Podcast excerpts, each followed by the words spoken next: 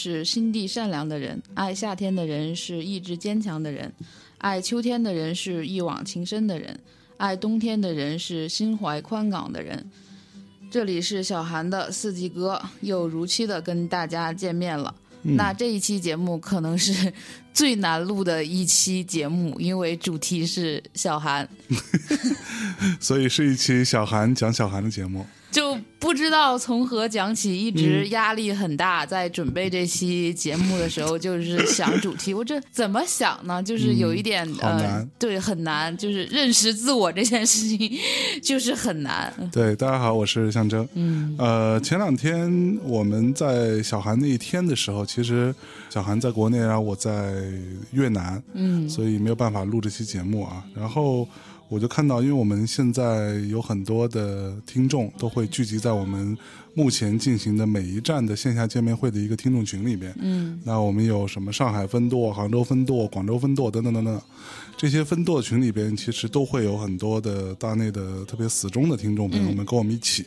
然后大家都在那一天有很多人祝小韩小韩快乐，祝我什么生日快乐？然后小韩老师说我不是小韩这一天生的，那但是我们在最初录四季歌的时候，其实我就在想说，哎，那小韩要录到小韩那一期的时候会怎么样呢？所以小韩老师不是小韩那天生的，你为什么叫小韩呢？哦，这个是我爸起的名字，就反正就是我每一年小韩的时候都会收到很多礼物。对，祝我生日快乐的那个祝福，大家理所应当的觉得，就我可能是一个生于冬天的人吧，因为也比较丧。我 听我爸说啊，就是因为生我那一年，他遭遇了很多不幸，他比较丧，所以他就给我取了这么一个名字，就是他表示他对这个世界会好吗这件事情表示怀疑，深深的疑惑啊，然后就就这么叫叫下来了吧。我是巨蟹。蟹座就是特别夏天的时候的生日，但是就是名字里叫了这个，就整个人都在这种。冷热不调的矛盾中 活了这么多年，对对对，就是有很热情的一面，但也有很冷漠的一面，有有特别交际花的一面，也有特别内向的一面。这样说好像有点装逼，就每一个文艺青年都爱说自己多么的与众不同，嗯，但是你就会发现，确实有一些性格上的问题，或者是这种冷热不均的问题，在我的那个成长阶段给我造成了很多困扰。我觉得真的吗？对，就是因为我前两天去见我一个很早之前的一个朋友，他后来去南京了，就 咱们在为数不多的还没拉黑的朋友，他 特别爱容易拉黑朋友。就是前两天咱们不是在南京做活动嘛，然后他一直在南京的一个特别老的一个出版社里当编辑，然后我就说我去看看他吧，然后他他就特别不解的看着我，因为他也知道我现在做电台呀，然后经常还要出来抛头露面。做活动什么？他说我认识的你是一个特别内向的人，嗯，你现在怎么就变成了一个满嘴胡说八道的人，特别交际花的这么一个人？我说我其实还是挺内向的，但是就是内向到太内向了，因为对内心的恐惧而不得不出来社交吧。有一些，其实我认识小韩这么多年，我一直觉得他是一个，至少在一般人看起来会是一个挺外向的人呢。嗯，那都是不了解我。嗯，就是我小时候就是一个特别内向、特别不爱说话的一个人。嗯，反正可是你还挺爱张罗的，好像。这都是后后天练习的结果。我有一天写了一个特别自我反省的、特别长的一条微博，说这个东西叫做“一知幻痛”。哦，就是你特别恐惧或者是害怕的一点，就是你希望你在成长过程中，比如你稍微有了一点实力，或者是有了一点钱的时候，你特别希望去弥补自己的不足。嗯，那你就去过分的去发扬那一个东西，就是我会弥补我以前特别不爱讲话，或者是性格上有很多呃问题。就通过不停的做项目啊这样的事情去磨练自己的这一部分，嗯，等这部分真的磨练出好像是你的必备技能的之后，你又会发现这个东西很假，嗯哼，就是它不是真的你，然后就是你长出来的一个保护缺乏安全感而自我保护的一个。就像蛾子长出来的那种，就是很像另外一个眼睛的那种眼睛，或者是很做伪装的那种枝枝蔓蔓的东西，是。它是。假的，然后当你觉得这个东西是假的时候，你又很恶心，然后你就又想去切除它，嗯，想去切除它呢。你切除完之后，就是所有的那个，就是比如说你一个人手或者是腿断了之后，嗯，断的地方会一直会疼，这个疼叫幻痛，就是你切掉了一部分的幻痛。那我就是把自己长出来的假肢又切掉了的啊 一种双重疼痛。你你图啥你？不是人就是这样，嗯就是大家都是在说，而且我发现现在所有的人都很爱喊口号，无论是嗯标榜自己是新女性，还是标榜自己是独立青年，还是标榜所有东西，现在大家都很爱说的一句叫做“做自己”。杨幂也可以说在做自己，张雨绮也可以说自己在做做自己，自己所有人都在说做自己，但是这个做自己到底到底是什么呢？就自己是什么？自己到底是什么呢？那你就是长出来的这些假肢是你自己吗？那你切掉假肢之后，那个有伤口的你是自己吗？我在挺长一段时间内都还挺怀疑的是吧？就很困惑，嗯嗯但是就是你再慢慢去梳理的话，那我们为什么会走到这一步？这个，对，其实就是一个慢慢积累的一个结果吧。然后为什么说小韩想聊自我与这种积累？就是所谓的小韩是数九天，就是是最冷的这个时候。嗯但它为什么是最冷的？嗯就是其实太阳已经开始往北回归线上走了。是其实已经有转暖的迹象了，从那个天文学的角度上，但天气还是会最冷，就是因为是这么多寒冷积蓄到一起的一个结果。嗯就是它积累到积累积累积累，就会变得越来越冷，冷到小寒的这一段时间内，它就是前面的所有的寒气积攒到现在的结果，所以它嗯变成了最冷的这样的一个感受吧，体温感受吧。所谓的冰冻三尺非一日之寒，那也想跟大家聊一聊，也想跟象征聊一聊，就是嗯我们。每个人性格当中可能都有这些寒冷或者是黑暗的一面，我一直称这些东西为我内心天生的黑洞，嗯，就是像，当然不是所有的人都是有黑洞的人啊，但是我是有黑洞的人，而且象征也是有黑洞的人，没错，呃，米娅可能也是有黑洞的人，嗯，大橘子是个黑洞特别多的人。是不是？就是他表现出来的可能都是很阳光，或者是很逗逼，或者是 很随意啊，很洒脱啊，或者是很呃自我执行能力很好啊，就等等等等。但是就是有黑洞，我想聊一聊，就是黑洞这件事，黑洞是怎么产生的。嗯嗯，先放一首歌吧，放一首那个很喜欢的歌。那其实就是每个人去成为自己，可能一开始都会是因为一些偶然的事件，或者是莫名的一些召唤。关于小韩的第一首歌，还是选择了老朋友朴树的《召唤》。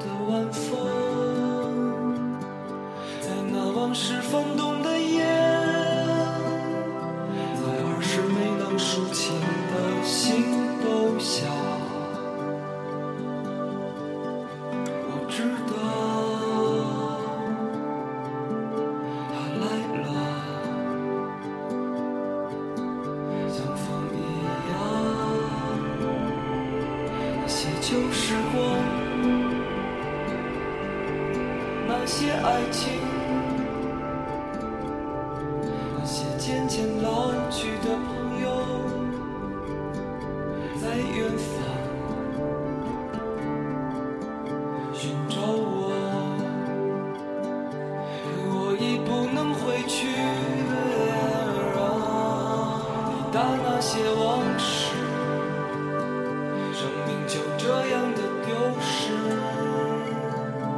那条苍茫的林荫来路，我真的想回来。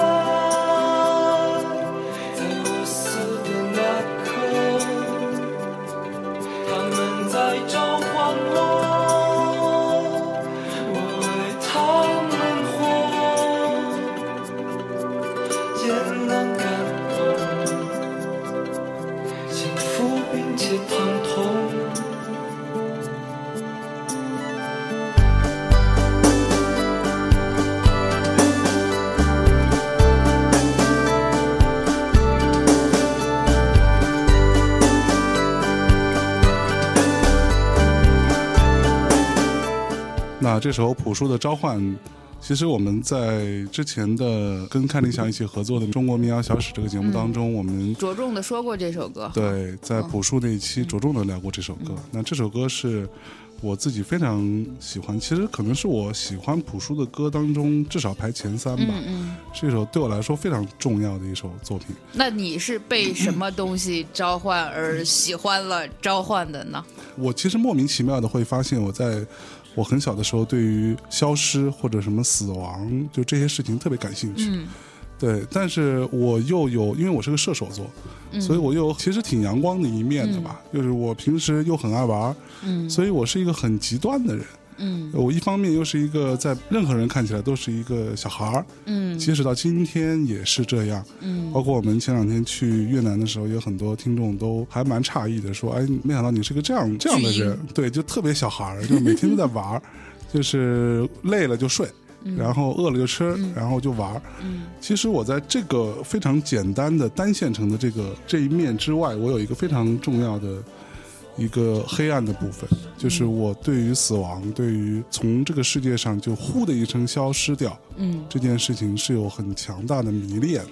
对你之前不是也讲过什么喜欢从高处望下去，好像是有什么东西在吸引你，或者怎么样？不是所有的人都有这个感觉。对，没错，其实很多人没有，嗯，很多人是对于死亡有天生的。恐惧啊，或者逃避，避而不谈。对对对，比如说像小辉老师，我跟他聊聊过这个话题，他也是觉得他很怕死，然后他也不想聊，嗯，对他不敢面对。但对于我来说，你说我怕不怕死呢？可能我也很怕死。嗯，你真到死的那一刻，但是我可能怕的更多的是死亡带来的痛苦，嗯嗯，和那些折磨。就我到今天为止依然是这样认为啊。如果真的你就死了，嗯，那也就死了。就是没有什么遗憾，很多人对。死亡的恐惧是因为对现世的留恋，他有很多的钱或者有很多的情感的羁绊，没错，就是他有很多贪恋这个世界上的好东西，他不愿意去失去它，所以怕死，就像秦始皇那样会派童男童女去寻找长生对不老药。但其实我特别理解你说的那个意思，其实对我也这样，就是我哪怕明天突然死了，我也不觉得有什么遗憾，是，除非是造成身体上的疼痛，那可能有一些可能受不了或者怎么样，但是对这个世界没有什么留恋到舍不得的东西。但其实说到这儿，可能很多听众会说，那是因为你活的时间很长啊，你在你年年轻的时候你还过得挺丰富的呀，或者什么？其实不是，我说实话，我在我越所谓得意的时候，或者越意气风发的时候。虚空感会，就我那种虚空感会越来越强烈。就是这是我一个从来没有聊过的话题。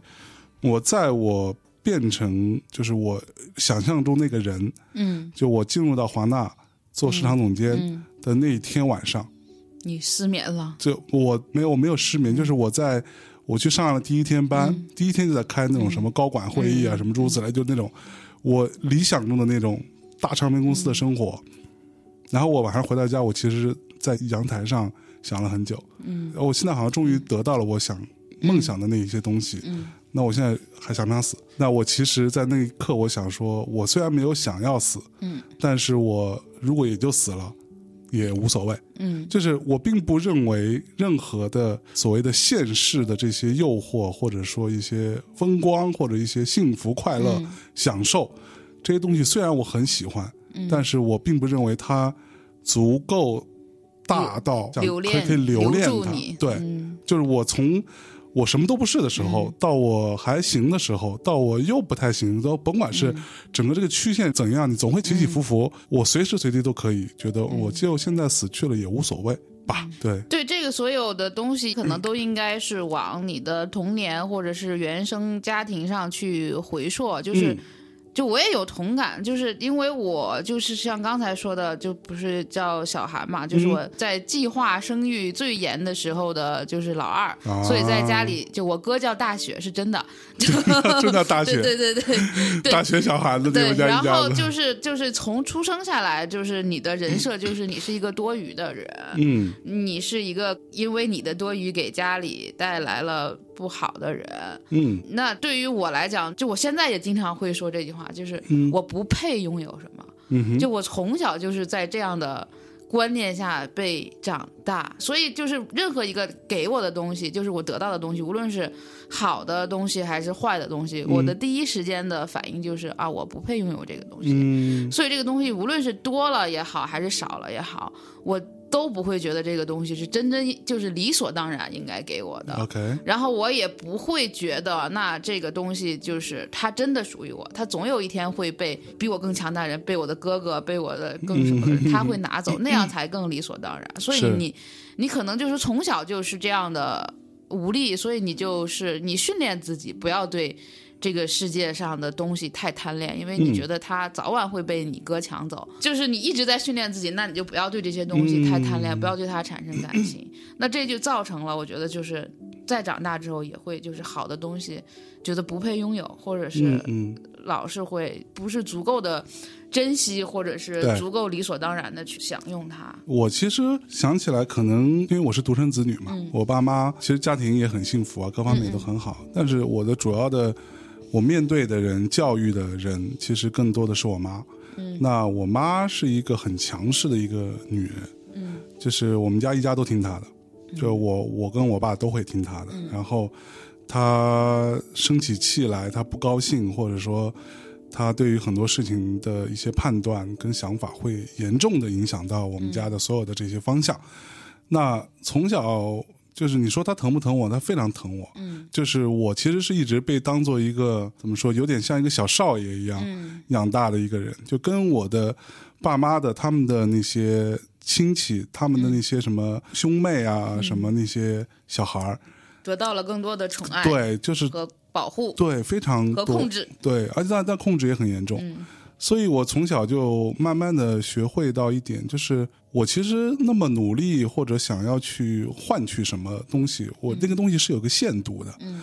比如说我小时候学习成绩很好，嗯。是因为我学习成绩很好，我才可以有零花钱。嗯。有零花钱，我才可以买我喜欢的漫画书，嗯。或者买一些玩具，诸如此类吧。那或者我可以去玩游戏，嗯或者去买磁带。但是我成绩不好的时候，那没有零花钱也就没有了，嗯就他会作为一种惩罚嘛。嗯那这种惩罚对我来说，我其实曾经在我不太懂事的时候，我其实琢磨过这个事儿。嗯我难道没有想过说成绩变好一点？其实对我来说不难，你知道吗？就是你要把成绩弄好一点，你每次都能考个年级前十名，或者哪怕前二十吧。那你这个事情对我来说没有那么难啊，我可以做到，我也可以不做到。但是我真的愿意吗？我其实后来一直处于一种我的发力状态都比较小，就是我可能只用百分之六十的一个努力程度去面对所有这一这一切，然后剩下的事情交给命运。就我从小会有个这这样的心态，那是因为你从小被训练到爱是有条件的，嗯，就是你不想拿这个你所有的东西，因为爱本身就是你拿到的所有东西不是你本身，而是用来换别的东西的一个筹码。嗯，你不想让所有的东西都只换那一个东西，你觉得不值，所以你所有的东西都在发力上会有保留。对，就我前一阵跟米娅还在聊这件事情，其实对于我当下的我来说，也是一个，就是我有一些朋友，比如说认识我很多年的一些年纪比我大的朋友，都会说这样的话，他说象征你就是不努力，或者说你就太懒了，嗯你其实你真的有兴趣，或者你真的愿意投入做一个东西的时候，你是可以做得非常好的。嗯但是你在百分之九十九点九的情况下，你都是差不多。嗯当然，他们可能不了解我的那个生长的真实的想法，他们会觉得说，因为你觉得你就出一些百分之六七十的力，你就能做的比一般人不差了，嗯，你觉得就够了。嗯，我其实最初我是并不认同的，后来我稍微再长大一点，我其实回想起来，我觉得也许是，嗯，但这个东西我能不能改变呢？我也许很难改变。嗯。就是比如说刚刚小韩老师在做这个今天晚上的一个推送的文章的最后的检查，因为是小韩老师写的嘛。然后他在做这个东西的时候，我就在看一个 YouTube 的一个视频，就在教你怎么剪视频嘛，就是一个软件的操作吧。嗯，那个视频一共一个多小时，我在大概半小时左右，我拖着拖着把它看完了。所以然后就学会了。其实我是学会了，嗯，因为说白了这个东西并不复杂，它是一个软件嘛，嗯，对吗？它只是一个软软件用做来就给人用的，嗯，它不是给你出难题的，对吗？那你只要大概知道它的逻辑就好了。那整个这件事情对我来说难不难？一点都不难，但是我却拖到今天才没有。我大概一年前就想看了，就想看了那个视频，我一年前我就已经找、嗯找到了一个一个半小时左右，一个四十分钟左右一个视频，嗯，我一直拖到今天才看。说白了，如果刚刚还有别的事情忙，我也就不看了。就所有的这一切都让我现在一直处于一个呃没有发力、没有发全力，然后也其实很累的一个状况。嗯那这种状况会是使得你长期处于一种不满足感，就是说白了，你的机器没有满负荷运转嘛。所以这个是我到今天，我尤其是在越南的最后几天的时间里边，我其实想了挺多的。你说我有没有这个积累，或者说能力，或者说一些品味去做一个还不错的视频呢？我觉得我是有的。嗯但是我每次做的时候都觉得，哎，差不多行了，差不多行了。我一直有一种这种差不多就行了的心态。对这个东西，我前一阵在呃一个群里边看到有人在分享一个知乎上的一个链接，就在在讨论我。知乎上还有人讨论你 啊，对，好说你啥？这个链接我刚刚我去外面倒水，我刷的好像又没有了。他说大内密谈的象征，现阶段是不是在划水？啊，就是你不是自己在给自己弄划水怪的划水怪，人设吗？对，就是，但是真的有有这样的一个问题出现的时候，我其实还蛮吃惊的。嗯，看到一篇还蛮长的，就是说其实是在划水，就是他依靠的是他就对于录节目这件事情的一些经验，嗯和一些下意识的惯性，嗯和一些似有似无的所谓的控场能力，嗯，但是他其实在划水。他已经没有认真的思考，或或者说密集的输出很长时间了。这个你不能是这样要求吧？因为前两天也是我去看理想对一下那个节目的一些反馈，嗯，当时他那个编辑还跟我说，你知道吗？你这个节目如果没有没有象征，你就垮了。我说为什么？不是我一直在讲故事吗？嗯，他说你太跳跃了，你东跳西跳，该想起来的想不起来，不该想起来的你又巴巴拉巴拉说个没完。就是如果没有象征给你把控节奏和给你电话的话，这是完全是一个就是每一章都不知道怎么开始，以及不知道该怎么结束。然后我说他真的这么重要吗？我不相信他这么重要。然后就他们编辑都非常严肃的跟我说，嗯，他很重要。就就是我觉得可能就是大内的听众就是比较习惯于，就像人工智能似的，就是大家长期在这种关系中，就是他会不觉不觉得，那你做的现在这些东西也是需要功力的吧？嗯，但其实你比如说你拿到一个另外的一个语境，一个陌生的语境来讲，大家还是能够看到，就是嗯在这个。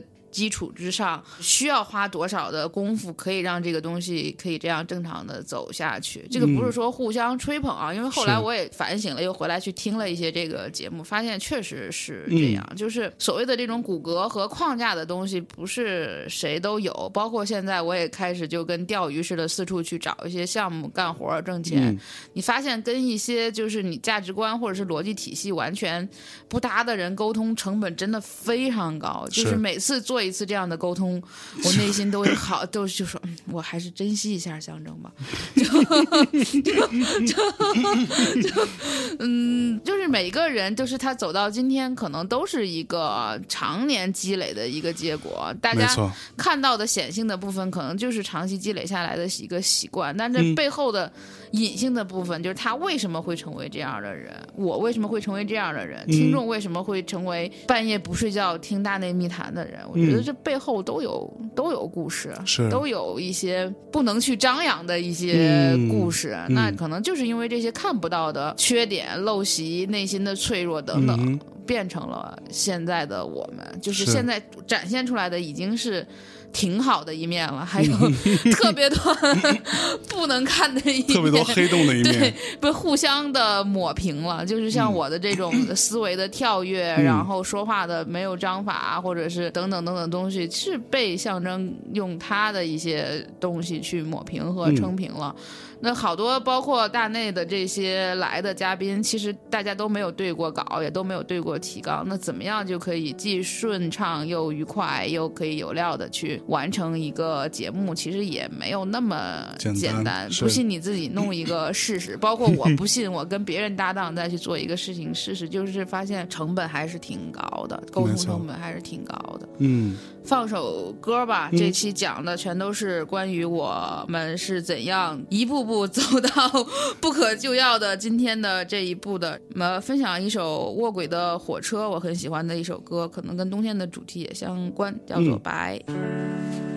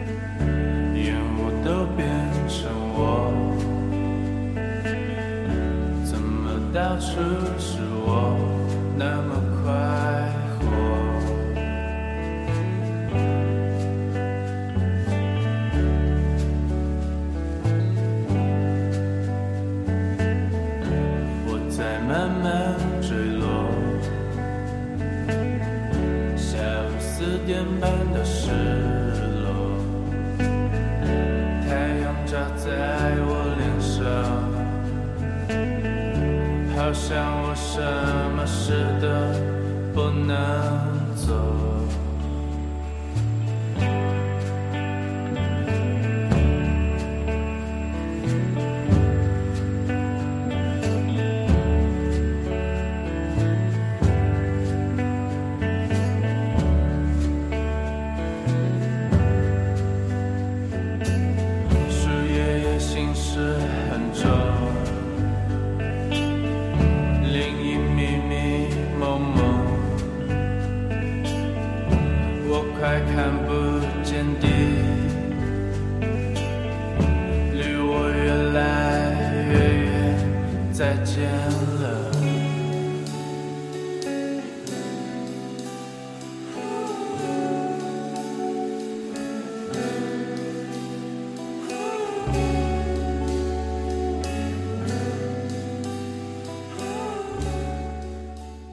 啊，这就是呃卧轨的火车的这首《白》，它基本上也是在聊，就是你怎么去成为了你这样的一个很简短的一个小的寓言吧。对，在冬天的时候，嗯。就是会想到很多白茫茫一片的东西，特别空空虚、虚无的东西。嗯包括北京好久都都没有下雪，然后你就会一直觉得就是，连上海都下雪了。对，有 到底是哪儿不对呢？是不是又是我的错呢？就 是对，我觉得小韩老师有时候经常会有一种这种自己的问题，这种想法，就是。当然，我们经常会说，很多人在面对，尤其是很多比较年轻的小朋友，在面对问题的时候，都会下意识觉得这不是我的错，嗯啊，不是我的问题，呃，这个不太好。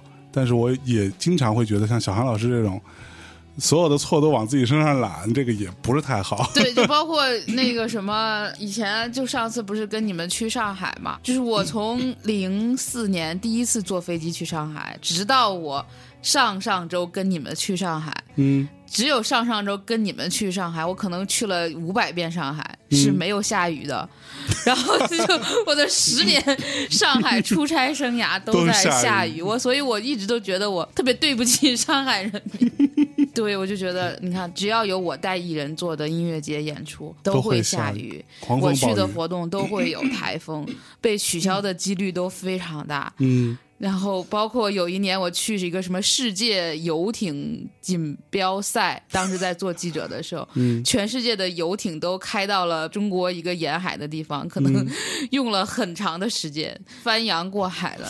因为我去报道了，所以也因为刮台风取消了。我到现在都非常自责，就就 你没有这种自责吗？我我我倒还好，我倒我倒没有这种问题。就是小韩，我记得我们前前一阵线下活动嘛，是南去京活动特别丧，也是因为我，全都是因为我。就是南京场的听众，可能你们会知道我们在说什么，但是那天整个结束之后，大家都非常丧。然后那天晚上，其实我大概已经放弃了，我觉得说，我靠，真的怎么这么压抑？明空什么的还在想想办法，说一起唱个歌啊什么之类的。这天晚上吃饭的时候就开始下雨，冷冷的 冷的冰冰雨往身上拍。胡乱的拍。然后小韩就默默的回到房间跟我说：“是不是因为我来了，所以才这么丧？” 我说：“不会啊，我们在什么杭州不也挺 happy 的吗？”但我觉得其实也没必要啊。但是我对于冬天来说，因为我是冬天出生的，嗯，射手所座，所以我特别喜欢冬天。我是不喜欢夏天的。嗯因为我从从小的一个观点就是，冬天你可以躲嘛，嗯冬天冷你可以烧火生炉子，嗯在我们那个时代，不是家家都有空调的状况下，你可以有很多办法去处理寒冷这件事情，去逃避它，对吗？把自己弄得暖暖和和的，嗯而且会很幸福的那个感觉。但夏天热是没地方躲的，嗯对吗？你只能吹风扇，但是风扇又能怎样呢？所以我从小就非常喜欢冬天。我对于冬天有一个到今天为止都还非常清晰的印象，当然也可能跟家庭环境有关。嗯我那个时候，我妈妈是在那种一个那种车辆厂嘛，嗯。生产那种主要是那种小货车吧，嗯。是那样的一个厂子里面工作。冬天我经常会被她带去那个她的车间里面，嗯。然后她那个车间里面所有人都对我很好，嗯。就每每一个什么她那些同事、叔叔阿姨都对我特别好，然后是没有任何理由的就对我好，然后就每个人都夸我。嗯，我小时候可能长得还挺好看的，但是长大就看残了嘛。一般都这样嘛。你小时候长得好看，长大之后就残了吗？就像我吗？小时候就长得白白净净的，又很高，然后又很瘦嘛。然后所有人都都觉得，都就像我说的，都把我当个少爷一样的对待，然后都对我特别好，然后给我买吃的弄那个。然后我妈那时候在冬天，我们会在那个她的车间里面，他们会生炉子嘛，就取暖用。连云港那个地方冬天其实还蛮可怕的，是可以到零下十度啊，或者至少零下五五六度是很正常那个状况，而且持续很长时间，而且又靠海边。你想那个又湿冷湿冷冷的，所以他们都会自己生炉子，然后来取暖。在生炉子过程当中，他们就会在炉子上烤各种各样的东西，然后就会烤一个梨，嗯烤一个包子啊什么之类的。就你知道那种平时你不爱吃的那种菜馅儿的包子，在炉子上烤烤一烤，你觉得巨好吃，因为它那个火很旺嘛，嗯所以它在炉子上，在那种那种铁铁皮做的炉子上面烤的时候，烤完之后整个是焦黄焦黄嗯的，特别脆，特别烫，特别香。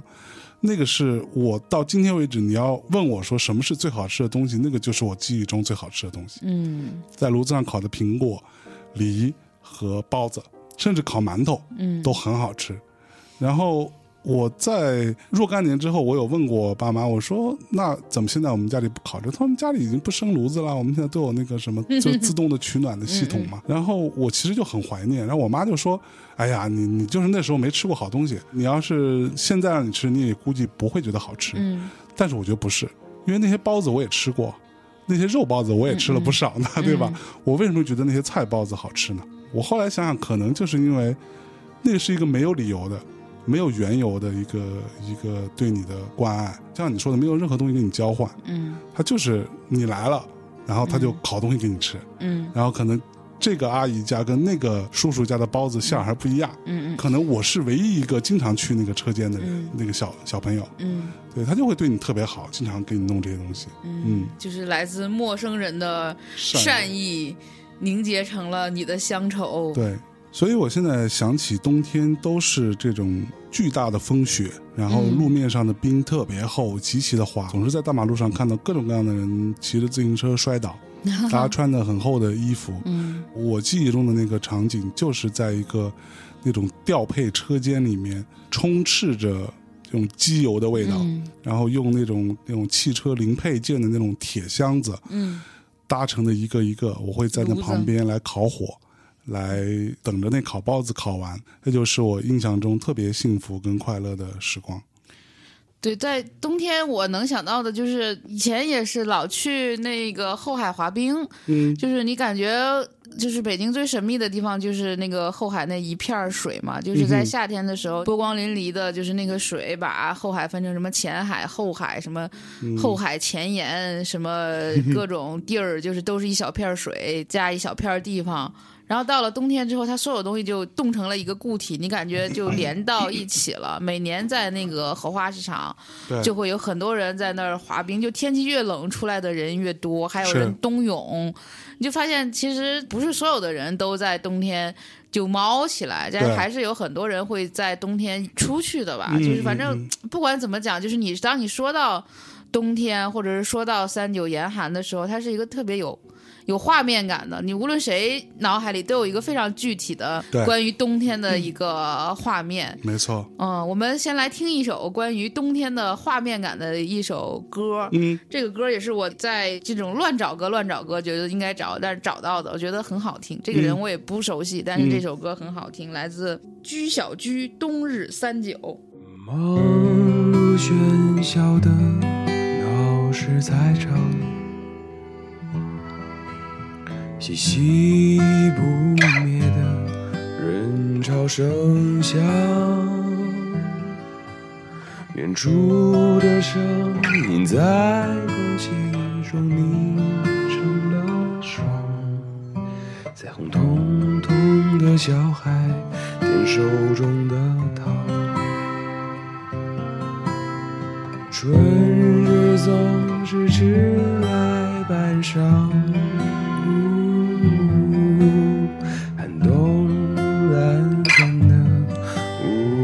散场。西伯利亚的寒流轻轻敲着门窗，想偷偷挤进屋内欢声起的热浪。凛冽的三九，把云朵冻在了天空。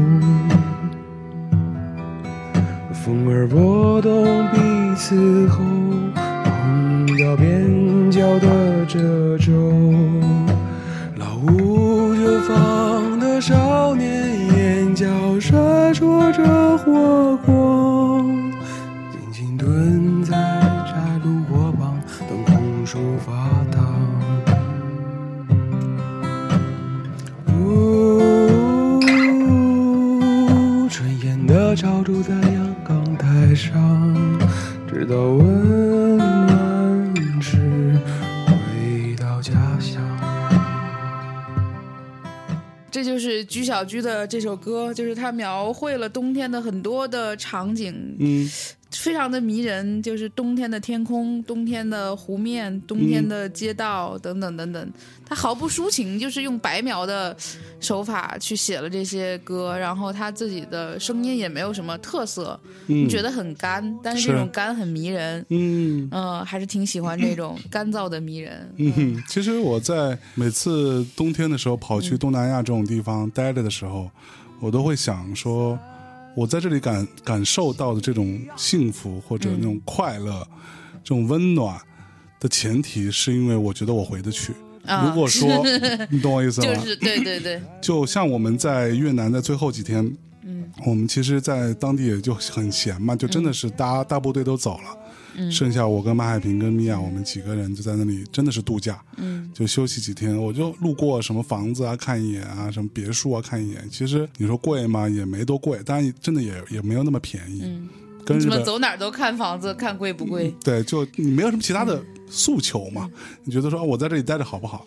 我认真的想了一下这个话题，我觉得我不要在这里待着。这里虽然很温暖，冬天最冷的时候也就二十度吧。嗯嗯嗯，对，你想那种地方，冬天都有蚊子，很多蚊子。那我在这里待着好不好？我可以面向大海，春暖花开，但是我不想，因为我还是喜欢一个特别四季分明的地方。嗯，或者说至少冷暖特别分明的地方，我喜欢被热死和被冻死的感觉。我觉得这个才是我一直很追求的一种状态。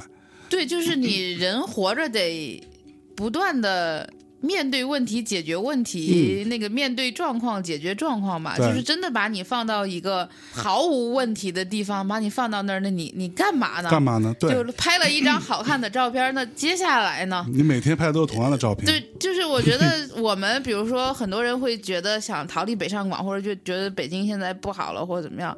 但是我一直觉得，你不生活在北京，就是北京的这些问题，就是它吸引你的地方，以及你离不开的地方。是你就是要去面对这些问题，以及去解决这些问题。然后在这个过程当中，就像升级打怪一样，你今天解决了、克服了这个，明天适应了那个，嗯，后天协调这个，然后就是不停的去，也不算解决吧，就是你遇到了很多事情，然后去面对它，去度过它。活着不就这么回事儿吗？是啊 就包括有好多事情吧，比如说现在很多人很宅，他不愿意出去，嗯或者是好多人是那种母胎 solo，或者是像我这样长期单身，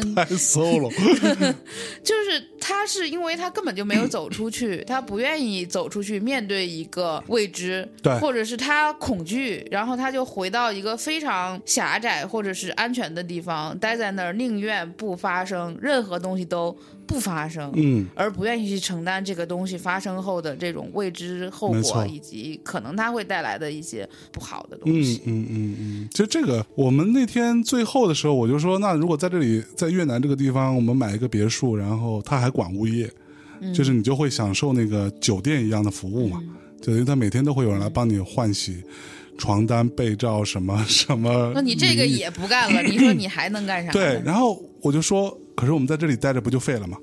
然后马海平老师就说，大多数人的想法不都是想要在这里废着吗？嗯，这就是这种度假的地方给你的吸引力啊，你就是想做一个废人嘛。我想了想说，废几天挺好的，但是我真的不想一直废下去，就我还是想面对一些。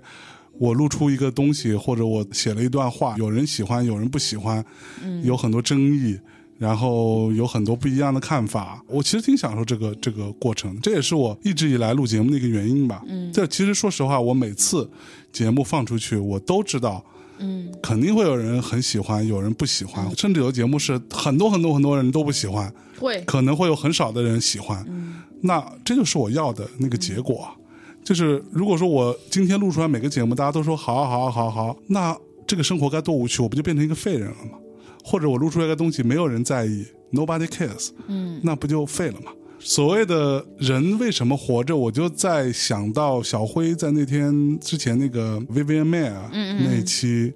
那个保姆摄影师讲到那个、那个点，就是你要在创作，嗯，或者哪怕是创造一个东西吧，嗯，不管是好是坏，在这过程当中去找到自己存在的可能性嘛。对，就是你说还是转回来，那怎么叫自我呢？怎么叫表达自我呢？就是你每天买买买，这肯定不是你；每天晃悠，不跟任何人发生关系。也不是，你也不是你，你肯定就是你创造了什么，或者是你遇到了什么问题，或者你解决了什么问题，或者是你被什么问题击倒了，等等等等吧。反正就是还是一个有回应的过程。就是人你在茫茫宇宙中，如果不照镜子的话，你怎么能知道自己长什么样呢？这个照镜子的过程，就是你遇到人、遇到事儿、遇到这些呃、问题的这个过程。像很多人，包括我们早时候，我以前很喜欢的一些歌，比如像许巍的歌。等等其他的歌，他都在唱我要离开一个小城市，我要去一个大城市，我怀念我的小城市，等等等等。大家不就是在这种来来回回的路途中的这个折腾中去寻找自己吗？是对吧？对，反正在这个过程当中，呃怎么说呢？就像刚才说说象征的，就是有好多东西是用来交换的条件。对对于我来讲，可能也这样的思维训练会比较多，就是你嗯要用这个东西去换下一个东西。是拿到下一张船票的时候，你再去换火车站的票，等等等，嗯就是一站一站的路途。那你从像我是从一个农村来的小姑娘，嗯，那就换换换换换换到现在，那嗯换到在北京，大概可以自己独立的生活。是，这个过程当中，就是会失去很多东西，当然也会得到很多东西，也会像我刚才说的，会长出你自己不喜欢的东西。嗯，那你还有没有精力觉醒，或者是第三只眼睛，可以再看回来，可以再把这些东西再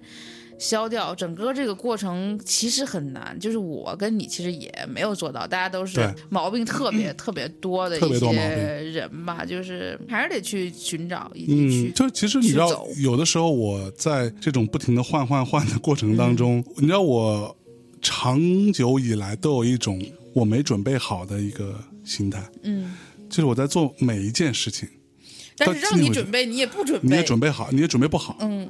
就你每一件事情都会觉得说，哦，我没准备好，但是怎么办？嗯。你这时候就得上，那就上。然后你，所以你每一次都对自己有，就我每我做每一件事情都有很强的挫败感，嗯。这种挫败感会甚至频繁到我每次录完一期节目，嗯。我有很累的感觉，我有身体被掏空的感觉，但是我最强烈的是挫败感。我每录完一期，我都觉得录的不好，或者说至少是我可以更好，嗯。我原本可以更好，嗯。对，所以这种感觉是在我从小学开始，我到我上小学就有这种感觉，觉得嗯，我没准备好要上学。然后我上小学升初中，我也觉得我没准准备好要去初中，没准备好要高考，不知道填什么志愿，没准备好上大学然后，迅速就毕业了，就准备工作，我没准备好，我一切都没准备好。然后买房，我没准备好买房，就是所有这一切，你都有一种非常强烈的是被很多这种像波浪一样的东西推着你往前走的一个心态。所以，当你被推着的时候，你有太多的所谓的麻烦或者说困难要去解决，这种解决的过程反而成了我生活的一个算生活的本体。嗯就是生活的本体不是我享受的这些事情，而是我在解决这些问题。这个过程问题其实并反正也是自己制造的，对，对，就非常痛苦，你知道吗？就是我真的会有很多时候觉得，我为什么不能放下这些痛苦？我为什么不能就去做一些简单的事情？就是有一个那个，你有那个吗？反正我还挺严重的，我身边的朋友也挺严重的。比如说是八点半的火车，你一定要在八点二十七左右到，你才牛逼。如果你是在八点或者七点半早早到了，你 会有种怅然若对就失的感觉。是太窝囊了。嗯，就是赶赶最后一刻能踏上车，就是好多事情你都享受，就是这个东西它很怪，就是，它其实挺挺险的。就是，但是每次都这样，嗯就是每次都会卡什么开车前三分钟跑进去，默默的冲上去，然后。跟着车同步，然后走。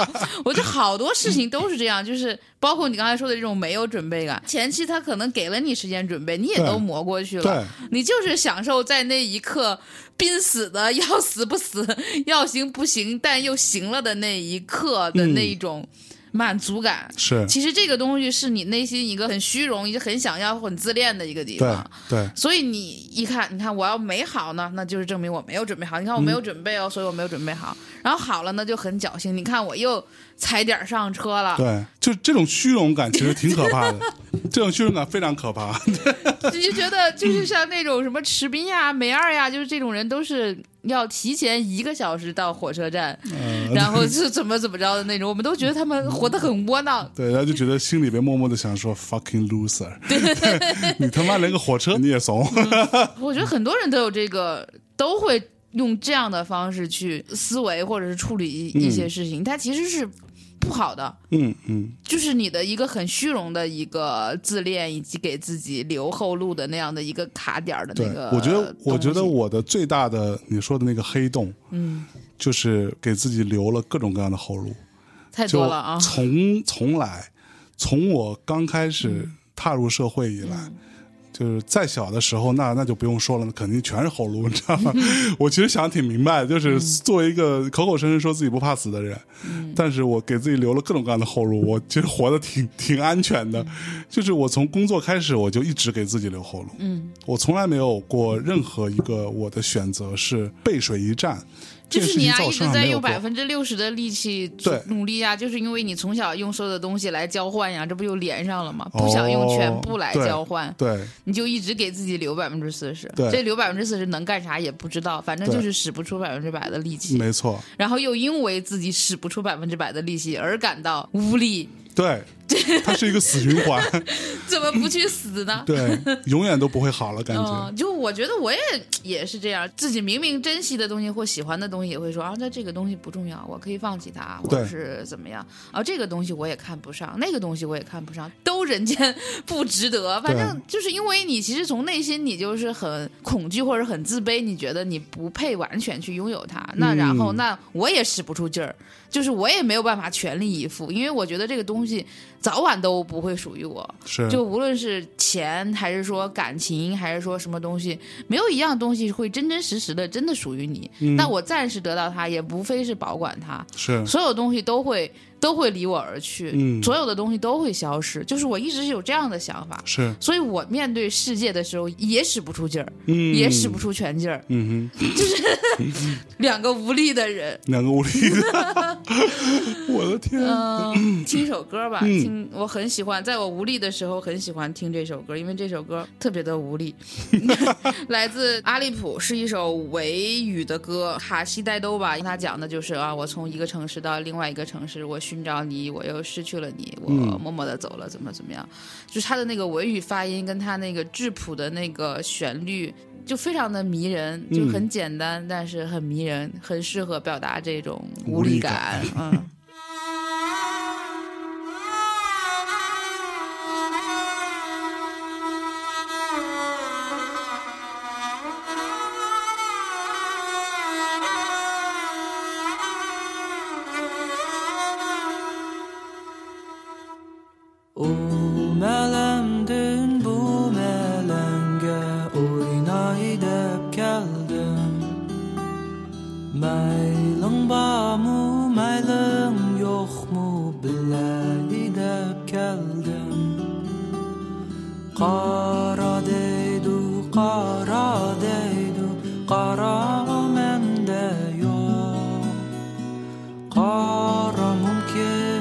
cross.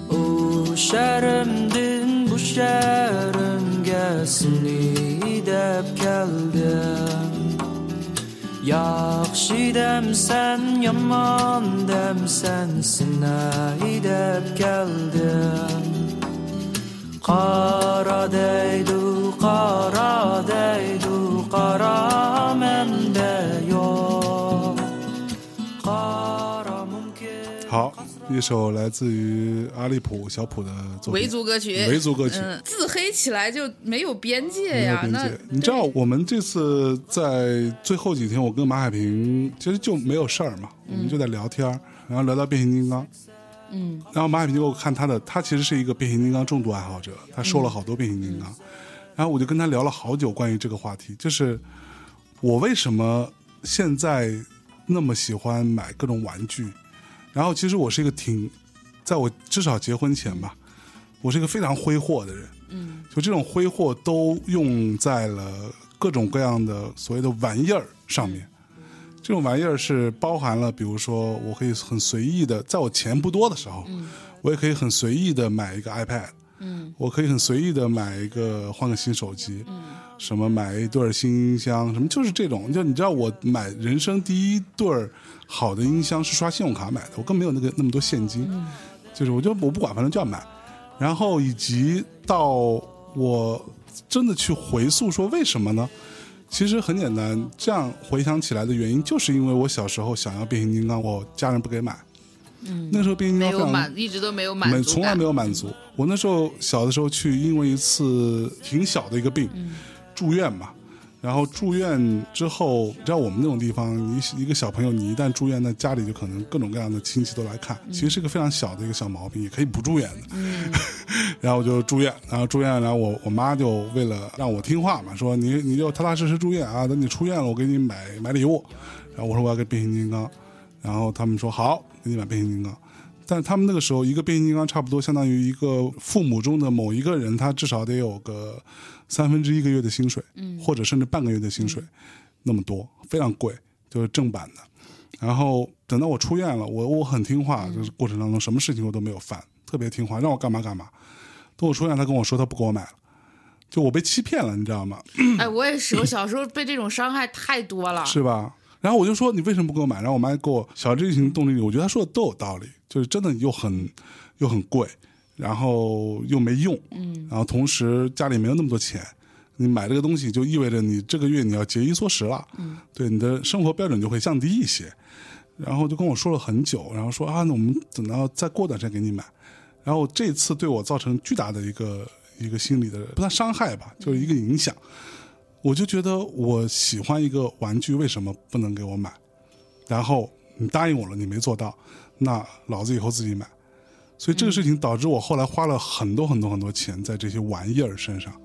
我真的那个时候我说就真报复性消费。我是说我买一个买一台 PS Four 那时候就真的跟买个玩具一样，就不是说我多少钱。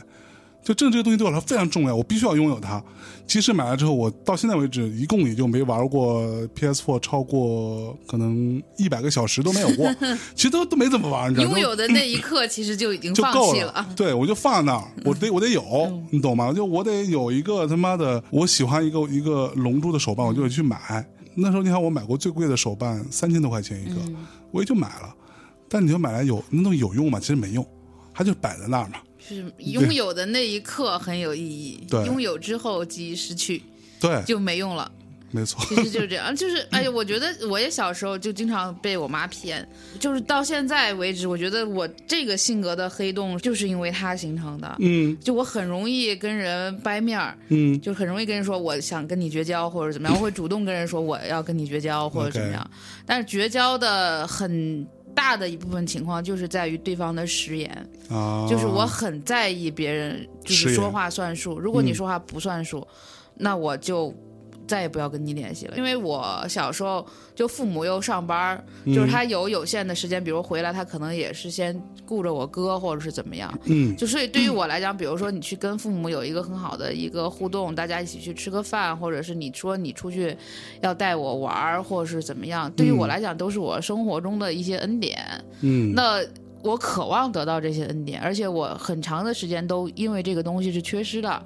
就我一直是放在就是随便放在爷爷奶奶家或者姥姥姥爷家，你就哪儿哪儿凉快哪儿待着吧，就反正你就一直都是这样的一个状态。然后他比如他突然说他这周末要带你去串个亲戚，或者是赶个集，我就会非常期待。嗯，就就就期待期待，然后或者说今天什么咱们周末炖个排骨什么的，我就很期待。嗯但是经常我妈就是那种特别爱许愿，但是就不愿意还愿的那种。你妈什么星座呀？我妈也巨蟹，但我但我妈就是有这毛病，她特别爱给人许诺，嗯但他自己又不实现。而且当你去问他为什么没实现的时候，他就一堆理由在那儿。你看我这么忙，我要加班，我怎么怎么样？你姥爷怎么怎么样了？就反正你要是再跟她总有理由。再跟他追究这件事情，他就反过来苛责你，你怎么这么多要求？我就够忙的了，你怎么又给我添乱？就我就小时候就一直在这样的一个环境中成长下，所以我就非常在意别人的许诺是否实现，就是他是否食言。嗯，就如果你食言的话，我肯定就不要再理你了，因为我觉得那个东西对我来讲那伤害太大了。是那我要回避这种伤害，回避这种方伤害的方式就是，我就再也不会再跟你连接了。我不信任，我不信任我们之间会有好的连接。是就这个就是童年的阴影，我觉得 就是对啊，就是他给你一个好的期待，然后到那天的时候他再去食言，然后食言食言之后他马上会跟你说这个是你的问题，你不能对我有期待，很残酷。我觉得这个对于小孩来讲很残酷，到现在我都没有办法面对这样的食言。就比如说我有、我有时候我过来找象征录音，这个忙来忙去没录，嗯我就会非常生气。你也是领略过的，对吧？对，就是我非常害怕定好的事情大家不去做，好多时候是因为哎好久不见了，那咱们出来喝个酒吧，约好哪天哪天哪天见面，然后哎今天不行，我要忙一个什么什么什么什么事情，嗯，就是那个感觉给我非常差，就是好像是我耽误了你挣好几个亿一样，干嘛呢呀？那一开始为什么要约这个事情呢？对吧？你约了，为什么就到该实现诺言的时候，为什么会推脱呢？我觉得，就所有的事情我都可以过去，但这个坎儿我永远过不去。就是只要我和别人发生过这样的问题的纠缠一两回，那肯定就就掰面儿了。是，呃，我另外一个很大的一个黑洞，其实是在于我为什么自诩为是一个朋克，其实是有原因的。就这个，因为朋克可以不负责任，对，第一是不负责任啊，第二，其实朋克精神最吸引我的是对于一个既有的体制的一个不屑吧，至少是，另外是颠覆。因为我小时候我也会自诩自己是一个朋克，嗯，因为我看很多东西是看不惯的，所以我嗯想打破它、破坏它、颠覆它。没错，就是我要是一个说 no 的人，是一个说不好的人。但是这些人作为朋克来讲，朋克不负责建立一个朋克帝国，没错，不负责建立一个新的体系，是。不负责做一个新的王朝等级制度体系延明延续下去。朋克只负责颠覆和破坏，所以那个时候我也会觉得朋克很吸引我。嗯，它的职能非常的单一，是，然后非常清晰。对，对，就是我现在回想起来，为什么？嗯，其实在我很小的时候，我被这件事情伤害过。嗯，就连云港那里有一个公园嘛，就是所有人都会去那个那个一个类似于人民公园的一个地方，现在应该好像还在。那个公园，我在我很小很小的时候，大概也就还没上学，可能我跟我爸妈和另外几个亲戚，那个时候你想生活是非常单一和乏味的，你没有什么地方去嘛。有亲戚来，吃完饭出去逛逛，就只能去公园喽。然后买一个门票进去逛一逛。然后其实那个那趟行程主要的目的不是带我去玩，我是被带着去，走个面儿，就随随便走一走。对，因为进公园也要花门票的嘛。然后所以里边那些所有的游艺项目，只要亲戚大人不提出来，我是没有机会去玩的嘛。对他们是不可能玩的嘛。那时候公园里有一个东西，就类似于一个摩天轮一样的东西，嗯，就是一个很高的一个圆形的，你坐在一个小箱小箱子里头，呃转转个几圈这样子。那门票还蛮贵的，那是可能是一个比较新鲜的玩意儿。然后我就记得，我就很想去，然后我就跟我妈说我想去，我妈说啊不去不去什么之类的，对吧？然后突然之间，那个看那个摩天轮的一个工作人员，一个阿姨，很远很远的就冲我们这边招、招手，说快来快来快来，那个我帮你们开，你们就赶紧过来。意思就是说你可以免费坐。然后我妈也好，我爸妈也好，然后我那些亲戚也好，都说啊正在叫你去呢，你快去快去。然后我还想，我当时就想说，为什么他有这个权利嘛？当然，其实他有，这东西对他来说非常简单，对吗？但是我就说啊，那我就非常开心，满怀欣喜的一路小跑过去。结果到了那里之后，发现他根本不在叫我，嗯，他叫的是我身后的人，嗯。然后跟我一起跑过去有几个别的小朋友，然后那些小朋友是可能是他的一个朋友的或者一个什么亲戚的一个小孩儿嗯。然后也是家长带着过来做的，然后他对我用一种非常嘲讽的那种语气说：“我又没叫你。”嗯我觉得你没叫我就没叫我，对吗？但是他用那种方式是非常恶毒的，嗯就那个我当时就哭了，你知道？是挺可怜的，挺对，就非常可就 我觉得你没叫我，我会意错了，那是我的问题，也没错。但是你不要去羞辱我，嗯你知道吗？他在当着所有人羞辱我，然后那个羞辱我之后，旁边那些傻逼孩子们也会一起嘲笑我。嗯他们就是既得利益者嘛，那我就被嘲笑了。这件事情我印象特别深，我后来跟我妈复盘过这件事情，她都不记得这件事情。我妈会说：“那不可能，如果这样的话，我肯定就当时掏钱买票就让你去做了。我说：“你没有，没有站在你这一边，没有站我这一边。然后我妈就也默默的和那些亲戚一起过来，他们也默默的站在他们那边，没有嘲笑我就把我拉走了，就说啊不会不会，我们下次再来做。这件事情使我对于这些所谓手里有点权力的、屁大点权力的人。我是深恶痛绝的，我是仇恨的。说白了，就我很早就学会了那个英文词叫 institution，嗯，就是体制的一个机构化的一个东西，对吧？我想说，我为什么对于这个 institution 这样的一个一个词这么反感？嗯，就是巨大的愤怒跟反感。我其实一段时间我是没想起来的，就是因为一个摩天轮对引发的血案。等我再长大一点，我真的想通了，其实就因为那个、那那一件事情。嗯，所以我从小到大，我一直是，我坚决不进入任何的这种体制，任何的这种机构，我都不愿意加入。我不想成为一个这样的人，而不是我不想成为，是因为我认为他们都是坏人。嗯，就是这些都是坏人。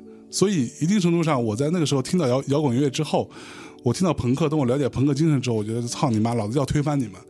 就是其实这个心态，这个心态你往前推，就是因为一个可能五毛钱一张的门门票导致的一个结果，或者一个那种阿姨的那种那种丑恶的嘴脸导致的。但是你说他们有错吗？他们可能也并不知道自己这样做不好，他可能也不是恶意的，他可能只是下意识的这样子反应。然后周围那帮傻逼孩子们，当然他们都跟我差不多大，但我相信他们每个人都比我差，每个人每个每个人都比我蠢嘛，可能至少。所以我在考大学的时候，我的所有的反应就是我要离开这个地方。其实我到今天为止，我都是非常不喜欢连云港，这个我我生长的这个这个小。时候就是这样啊，对。就是我们生下来就被放到了一个既定好的嗯。家庭体系，然后去既定好的教育体系、嗯既定好的社会体系。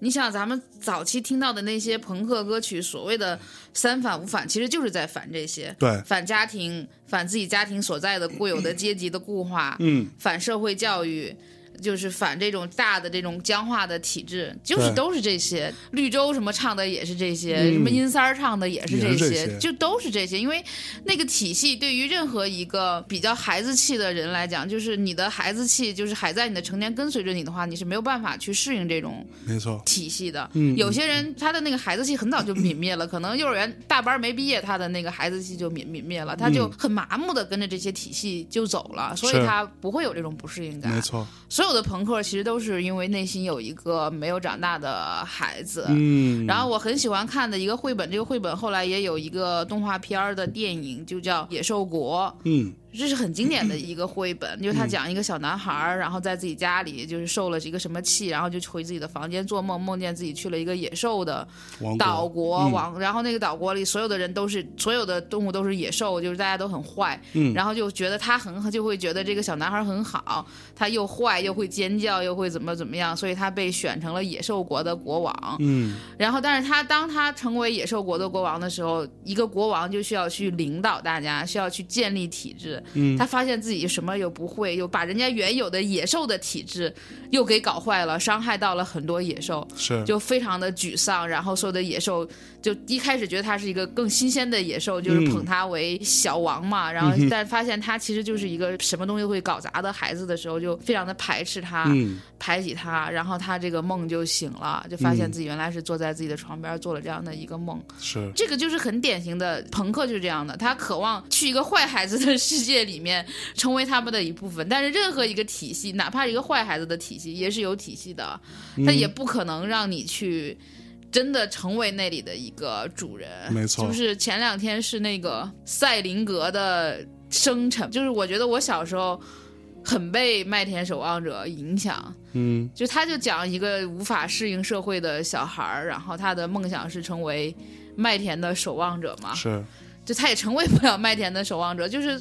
就是你永远有一个长不大的一个小孩儿在这里。后来赛林格也是自己就从社会上消失了嘛，就是他自己去隐居了，就不想跟社会发生任何关系了。嗯 都是一些性格决定命运，性格决定选择，选择决定方向，方向决定命运。反正所有的你的这些，你面对的境遇，其实都是你过去成长的一些影子、一些因果没错，到现在的。对，听首歌吧，我们嗯听首歌。想推荐这首歌，因为它是詹盼新做的一个新的电子组合，叫空气船。嗯他新出的一首新歌，这首歌很好听，而且写的很真诚。就是在今年，詹盼和我一样，我们俩以前是同事，就面对了很多生活的问题，然后他去冥思苦想这些问题也很痛苦，然后。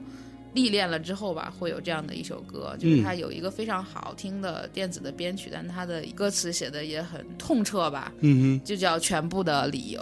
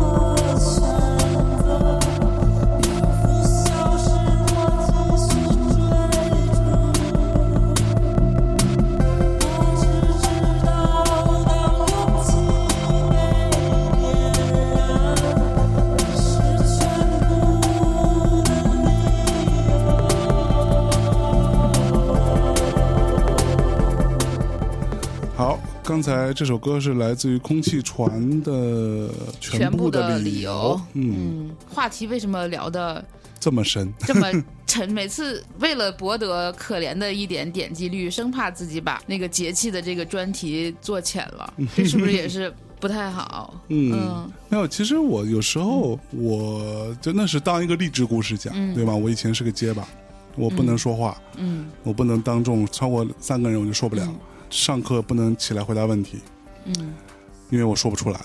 然后现在我做了一个主播，但是这个事情的另外一面可能大家都不知道，嗯就是我不能说话这件事情，也许并没有解决，对，没有解决，我内向的问题也没有解决。这个事情是解决不了的。嗯这个事情它长得根深蒂固，所以在我自己不能够顺畅的用语言表达自己的那些年月当中，我最讨厌的人就是现在我这样子的一个人。那我能理解，我有时候也很讨厌现在的我，就是心里面还有一个人，就是眯着眼睛撇着嘴说，对，这个能说会道的人怎么这么讨厌呀太？讨厌了，就是他好像一只狗啊，就是 就是城墙上的 那个孙悟空，对，就真的，我在初中听摇滚乐的时候，听到了一张唱片，就是窦唯的《黑梦》，嗯它里边有一首歌叫做《高级动物》，嗯然后里边有一句话是这样写的，呃，什么能说、空虚、嗯。善变什么之类的，对吗？嗯。我当时就觉得说，窦唯说的很对，能说的人都是很空虚的人，嗯。所以我不要成为一个能说的人，或者说我永远不要变成一个能说的人。所以当我现在但空虚可能是天性，就是虚无可能是天性，就是嗯。就为什么你会觉得你是有黑洞的人呢？就是嗯。有些人会觉得自己天生就是虚无的人，嗯，这，个没法说，是。嗯、就是我就是这样就是我经常有时候在听节目的时候，我就觉得说，哦，我在干嘛呢？我们终于成为了我们最讨厌的样子讨厌的子，样子。就是一边。觉得自己挺好的，挺牛逼的啊、我们 fuck 了全世界，成为了现在这样。对，然后一方面又觉得现在的这样好讨厌呀，好讨厌啊！就是这种讨厌，并不是一些你因为这种讨厌而带来的成绩可以弥补得了的，甚至哈，是如影相伴，无法就是就就是他是你太阳下面的影子，对，就是就是他就是跟着你的，非常可怕的就是，你知道我前一阵在跟一些朋友聊天，然后我在看一些数据啊什么的。当然，我们在线下见面，有时候有些大咪咪会问说啊，大内大内到底我们现在到底有多红？然后我可以很负责任的告诉大家说，这一类型的电台当中，我们还是第一。嗯，然后我们而且是当之无愧的第一，第二名的数据大概是我们的一半左右。嗯，但是当我知道这个消息的时候，我内心对自己的这种鄙视更加的变强。嗯，就我在想说，你瞎逼逼瞎逼逼都逼逼成第一了，你是有多多不堪呐、就是你懂我那个感觉吗？就是这个是一个不同的价值取向。对，就是还是跟你做这个东西的初衷和初心是有关系的。嗯，因为你一开始做大内，它其实是你一个情绪的宣泄，嗯对吧？是你的一个不能说是垃圾吧，但是它是那个东西，它是消解你的东西。嗯你把一个消解你的东西、消解你负面东西的情绪做成了第一，嗯所以你就就是你把一个消极的东西做成了一个非常积极的名次。这个本身对于一个创始人来讲，它就是一个问题。嗯这个就是因为你一开始就把它当成了一个消极的东西，在创立它。它消解的是你的焦虑、你的无聊，或者你无法诉说。所有的东西是需要用这个东西去填平的、去宣泄的。嗯但是很多人，比如说一开始做电台的时候，是我有播音经验，我有嗯很多料，我爱说，我有总结能力，我是那种看一本书可以二十分钟能讲完的，我有这个天赋。嗯所以我有很多运动的经验，我有全世界旅行的这种经历，所以我要做一个电台，嗯把我所有的干货东西传达出去，然后我要做的很红，这个东西我要为它涨多少粉，怎么怎么样，目标非常明确，对，这样是一个积极建立的事情，是不是这个道理？你说？嗯，我觉得有点道理。那这样是错的嘛？就是我们没有奔着一个一没有对错，就是任何东西它产生了就是产生了，它在那一刻产生了，就是存在即合理吧。嗯但是我是说，我是在解释为什么你做这个东西虽然做得很好，但是还会有如影随形的一个情绪，这个不好的情绪。嗯，那就是因为你在做这个东西的初衷一开始，它不是那个更高、更快、更强。大干特干，加快生产力的那样的一个一个驱动，一个触嗯动。包括其实，比如说像录民谣小史，一开始也就是跟看理想的人沟通了很久，我不太想录这个东西，嗯因为怎么说呢？因为一开始我觉得就是很偶然的，你去做了这些事情，跟民谣走了这么长时间，走江湖也好，怎么样也好，它就是你当时生活的一个。一个发生吧，就是它就是一个发生，它就是发生了，它就是发生了，它不是说为了我为了十年之后我要录一个民谣小史，所以我用十年的时间去调研，或者是深入体察、进入进入式采访到一个东西的 结论没有，当时就是这些东西，而且它就是在你冗长的生活。特别无聊，你要写稿子啊，要干嘛的这个过程当中，偶尔穿插，可能半年或三个月，或者是七个月左右才会发生一个类似这样跟民谣相关的一个事情。嗯因为它时间足够长，就是它可能从十年前，它就以这样每半年一个的 速度匀速的呃自由，就是散漫的经历过或者是生长过，所以你攒了这么多年，它可能就变成了，它可能你听上去还是一些挺有料的故事，嗯。就是。我一开始很不愿意讲这些故事，包括现在讲完，看理想的人说你找这些你讲的这些人给你转转打打 call 什么的，我就非常、我觉得非常被动，就我觉得我讲这些事情已经很羞耻了，是。我讲完还要说让被讲的这个人说哦，他讲的真好，这个你怎么有脸可以去这样去 去去去要求人家呢？就是而且对于我来讲，就是跟这些民谣的人相遇。算我的荣幸，嗯离别其实有一些遗憾。这个在早期，比如说我们录大内，我最开始做嘉宾讲民谣的那些节目的时候，我说过，因为这些人，比如说是被资本也好，或者被其他的东西也好，其实我是被动离开他们的。是这个离开，在我当时的经历里，包括我当时的那个心智里，我是有很多的不甘心，以及很多委屈，甚至像我刚才说的，有很多就是内心有一些掰面儿或者是告别的，就是坦诚的讲是这样的，是就是我觉得。我们没有信守承诺，一直独立的走下去。我们之前勾画的一个独立音乐的一个愿景，并没有实现。是，然后在这条路上，我们其实有分歧。那个时候还是心里会有很多的这样的不甘心，嗯然后因为这个不甘心去做了那个音乐的互联网公司，对对吧？就是你都是带着一口，就是。它不是那个 更高、更快、更强的那个心，就是你这个东西失去了，它变成了另外一个东西，就是像一个离去的东西的反作用力，促使你去做了另外的一个东西，嗯。就它偏被动，是。然后这个东西现在你反过来你拿去说它，然后还要说十几集，然后还要拿出去卖钱，卖钱还要让被说的人去给你打 call，就是我自己都。转不过来，我不想这样。就 它不是你一个积极的东西，这不是我准备了很多年的一个素材，它是我生活的一片荒漠之中可能挖出来的一些稍微颗粒大一点的沙粒。这个每一个沙粒其实放在心中，它可能都不太舒服，或者是是是疼痛的。没错，那这个东西你还要把它包装成很好的故事，然后再去怎么样？编辑他们一直在讲啊，《民谣小史》是现在所有杰作系列中卖的最好的、最受欢迎的，就是上升率最快的节目。然后你会想，那又怎样呢？是就你没有觉得啊，我做的真好，我要在我要在内容付费 这块蓝海里面再拓广广大天地，再有作为，你就觉得啊，我人生就那点事儿，说完了也就说完了，它只值二十八块钱，就 是不过，但说实话，嗯我觉得对于我们这样的心态来说，是我们的心态。嗯，但对于买的人或者听的人来说，那我觉得，说实话，如果我我不是一个参与者，我我会我会觉得幸运的。嗯，就因为它第一不贵嘛，第二，而且这些故事被集中起来，就像我们那天在。广州站的时候，前一天有几个听众就请我们吃饭，在活动前一天晚上，因为第二天我们就走了嘛，去越南了嘛，所以那在吃饭的时候，他们就问我，呃，有的人买了，有的人没买，然后问我说值不值得买，然后我说这个也没什么值不值得的，就是你要是一个大内的特别死忠的听众。我可以很明确的告诉你说，这里面说的百分之七八十的事情，大内里面说过，嗯，对，但是没有这么集中的集中或者系统化，没有梳理过。对，没有没有那么认真梳理过。我们主要的这个工作量是在梳理跟把它归类，或者做了一些更新的阐释，或者说在呃行业层面，或者说在当时的一些社会环境下的一些阐释。那除了这个之外，你要听故事的话，坦白讲，这些故事差差不多百分之六七十都说过了。嗯，对，那没有新鲜的故事。或者八卦，你要奔着这个目的来，其实就没有必要。然后另外也有也有听众是买了的，就说啊，我觉得其实不一样。小韩的每期节目我都听过，很难得啊，碰到一个 这个人应该 应该跟你聊一下，对，就是应该活得不太开心吧？对他每个都听，然后同时每个都有他自己的一些反复听的经历。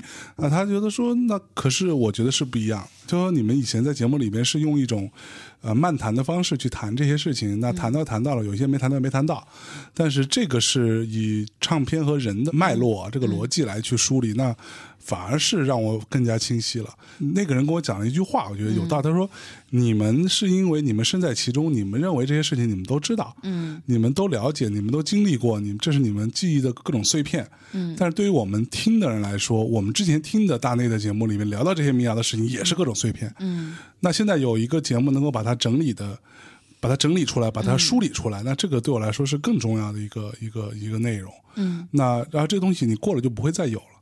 对，话说回来，这个也不是说我们非得跟大家说一定要买或者不买。看理想这个 app 当中是有很多值得去听的内容的，你可以去花一杯咖啡的钱去买一个民谣小时去消费它，但对，其实就是它里边的很多内容，就是比如说我听上去也不错，象征也觉得不错。它也并不是什么多新的东西，没错。就比如说他讲什么印象派或讲当代艺术，也其实就是碎片式的、零零散散的知道过一些，像民谣小史这样都是被系统的梳理过了，它它都有一个脉络在梳理。没错，所以你跟下来的话，可能你的体系更完整一些，或者你对这个东西的认识更全面一些，或者是嗯你可以站在一个旁观的角度，可以看这个东西的全局是什么，或者是它整个那个时代当时为什么会全都有这些东西。嗯，提供了一种视角吧，就是整个这个梳理，包括今天我跟象征，我俩互相梳理了自己内心的黑洞。这其实梳理还是挺重要的，就是其实就是冬天，就是大家什么事情都不干的时候，就是外面的。环境很差，就是怎么样，很冷，你出不了门，你在家干嘛呢？古代人不就弄什么九九消寒图嘛，就找九个笔画的字，就每天去描红那个东西。嗯，这样你把它都描完，冬天就过去了。冬天就是一个梳理自己的一个过很好的一个过程吧。嗯嗯嗯，呃，道长那次来上节目也说嘛，冬天大家是一个休休整的时间，对可以就是如果我们跟外界不发生关系的时候，那冬天就很适合跟自己发生关系。那我觉得可以就从梳理开始。嗯然后呃，上次任宁还说了一个什么三冬可读完的一个书，对，后来我就觉得这个很有意思，然后我又去看了一些东西，就大家有三个东西是很宝贵的，嗯就是它是正常东西的一个延续，就是冬天是。一个延续出来的是你春夏秋延续出来的一个相当于多的东西可以去梳理自己。嗯，晚上是白天的延续，就是是晚上的时间是属于你自己的，你也可以去延续下来去做白天没做完的事情，或者是去嗯梳理一下白天。然后雨天是晴天的延续，是，就是你可以下雨出不了门的时候去想那些晴天的时候你没有做完的事情，嗯或者是你去复盘一下所有的这些你看上去不太。正面不太阳光的这些时间，其实嗯正好是你非常需要去消耗自己、利用自己去往外拓的时候的一个反面，或者是是一个暗面，嗯一个延续。没错，可以去梳理一下自己啊，或者怎么样，就是在这个嗯梳理的过程中，也许会产生像《大内密谈》这样的节目，像《民谣小史》这样的节目，或者是是你知道了自己的一些问题或者怎么样，你也不一定说是解决它，但你可以去正视它。嗯，就是比如说我。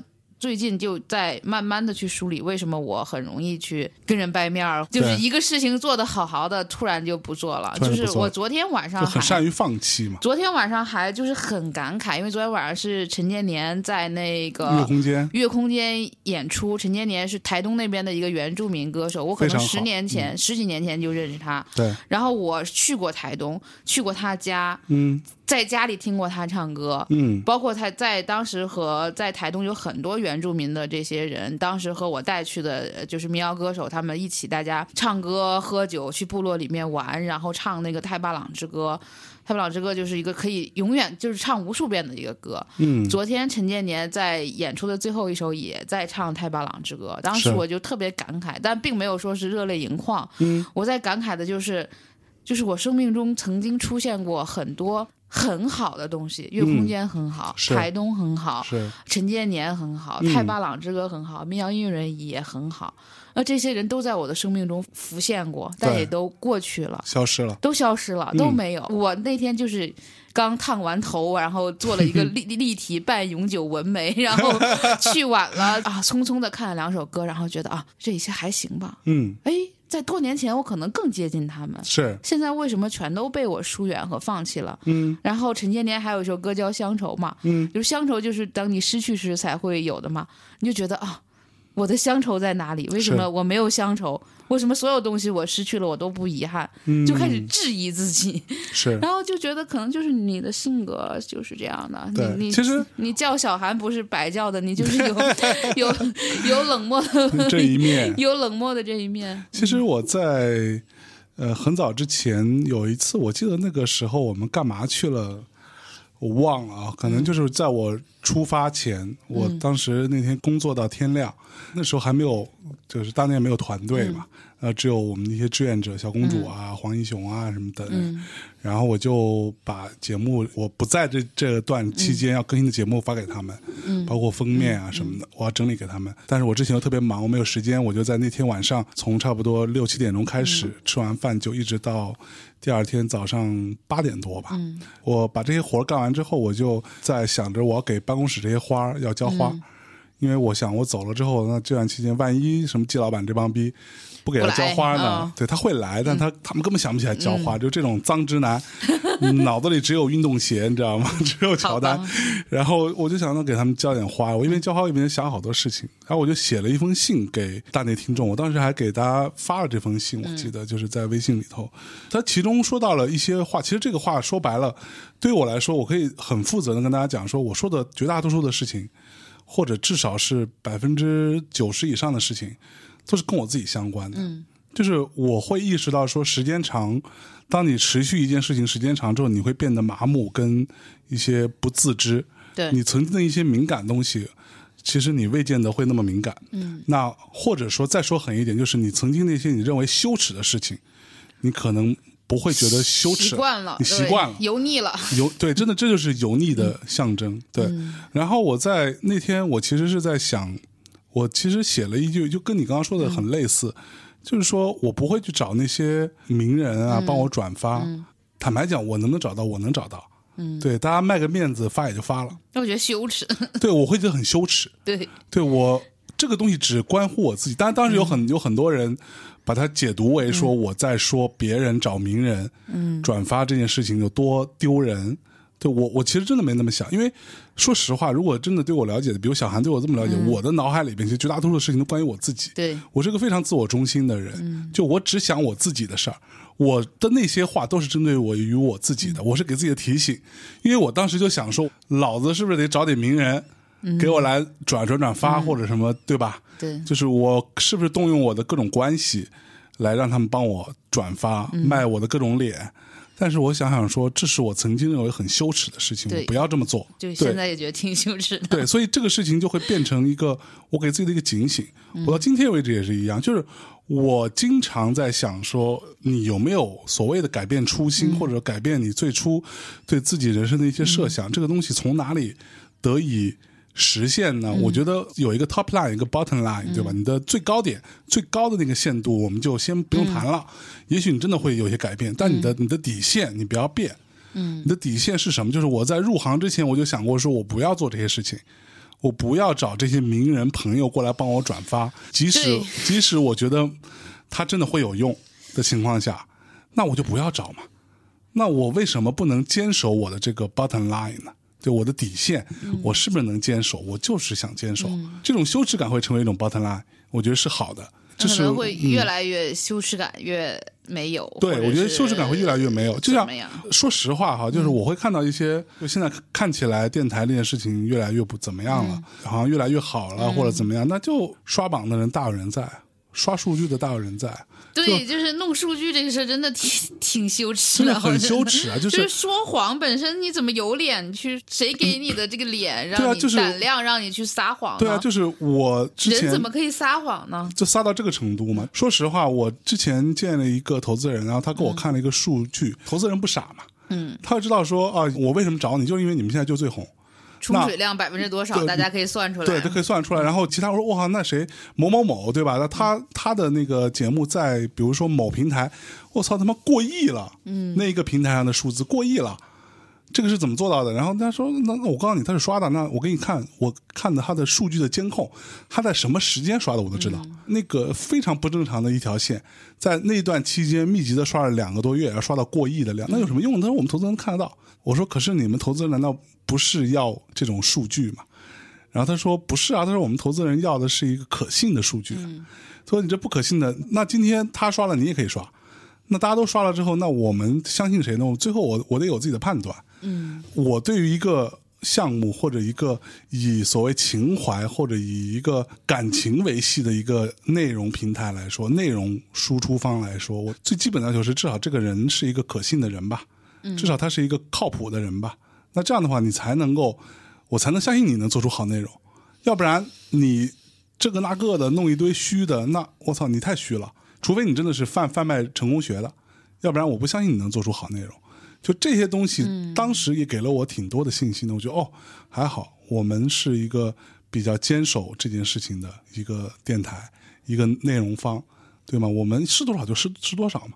就像我曾经也跟小韩，我们私下里也有时候会聊，我跟他说过非常客观的数据的状状况，对吗？四季歌最开始就是不好，嗯，但是后来你觉得就是慢慢变好，那它的变好的曲线是，怎么样的？对，你自己去把就它的内容没错，更精化一些，慢慢就会好吧他。就是你面对问题、解决问题嘛。嗯我跟小韩的态度是说，四季歌有问题，最开始的时候，嗯这个我们大家都先承认他。嗯那接下来怎么样？那我是会像很无情的说，我说那把它停掉，还是说那我们想办法解决这件事情？嗯那我们就去解决嘛，嗯对吧？这个这个是一个很自然的一个状况。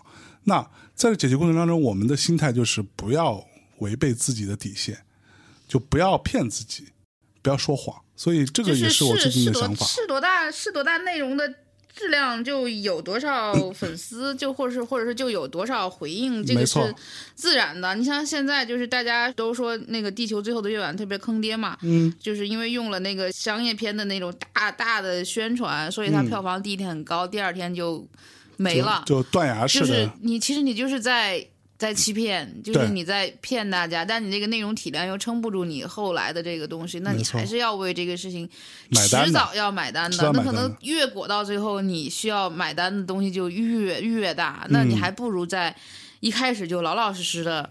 承认自己就是这么大的能量，我就一点点去去努力嗯，就好啊。就是是真心是换不来十万加的，但是你如果就是本着一个真心能换十万加的这样的一个心去做，哪怕换来了五千加，也比你一开始一千加你还进步了四千呢。我一直都这么安慰没错自己，，就这个心态。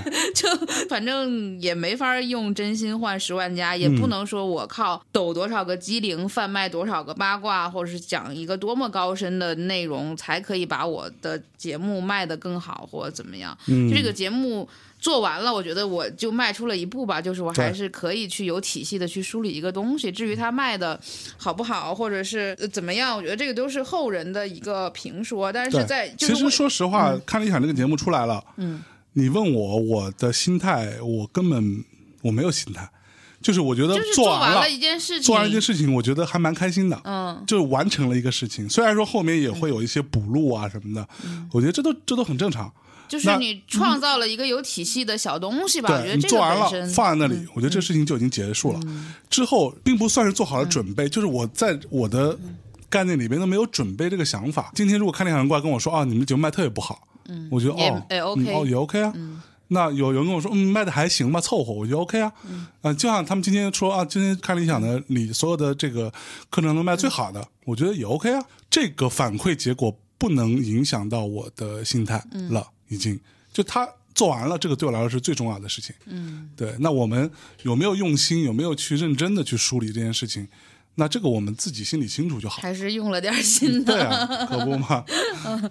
这个时候想插播一首歌，嗯就是那个我很喜欢妻子谭嘛，嗯，他有首歌叫《以你的名字呼唤》，他讲的就是整个歌也是说，所有的这些东西都过去了，嗯但是最后 最重要的是有音乐陪着我就足够了。嗯我觉得这个心态就是，比如说我跟象征，我们做了这么多年的音乐，最起码我们会听音乐，会选音乐，对知道什么东西好听也不难听，不会说是像某些大 V 说什么排行榜的东西都是屎，所以我听不到好东西。我非常不认可这个观点。我也不认可。就最后了，别老 diss 别人，但是真的就是都这个年代了，谁还靠排行榜去选歌呀？自己的审美在哪里？是就是你如果听了一万首歌，你还不知道哪首歌好听，那你就真的也别听歌了。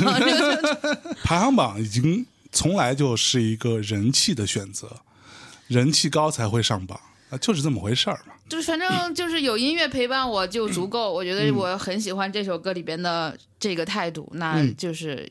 以你的名字呼唤，我觉得这个可以，嗯，作为我们所有说的这些事情的一个终点吧。嗯对。